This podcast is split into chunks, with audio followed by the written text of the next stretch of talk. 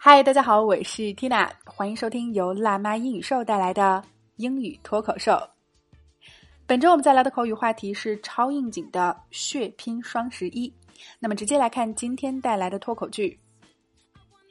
I just got some coupons on Taobao, and I can get more discounts buying from other stores. I just got some coupons on Taobao, and I can get more discounts buying from other stores. OK，老规矩，我们一起来拆开分析。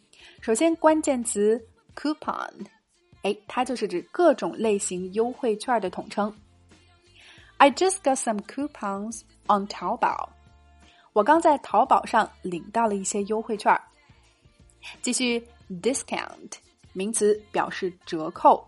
比如我们在购物的时候，经常向商家索要折扣啊，你就可以说，Can you give me a discount？你能给我打个折吗？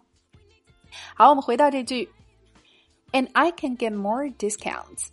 我能够得到更多的折扣优惠。Buying from other stores，从其他店铺买东西，也就是指领券之后，我们可以跨店使用，并享受更多的折扣优惠了。好，我们把整句连起来。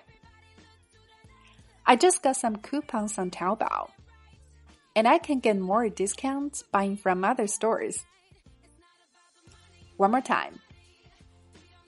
I just got some coupons on Taobao, and I can get more discounts buying from other stores.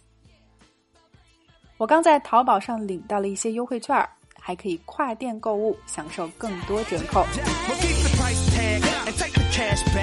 OK，今天的脱口剧我们聊了领券儿以及跨店享受更多优惠的说法，你搞定了吗？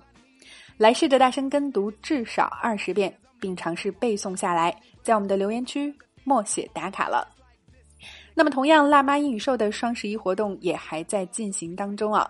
我们将销售量和续费率排名第一的。情景口语圈年会员拿出来，七百九十五节情景口语课，一百二十余个情景主题，全年收听跌破历史最低价，只需要一百九十九元就可以享受我们附赠带学社群的口语圈年会员了。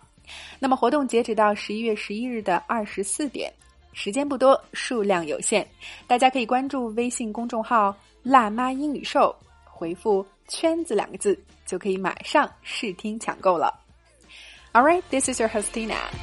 See you next time.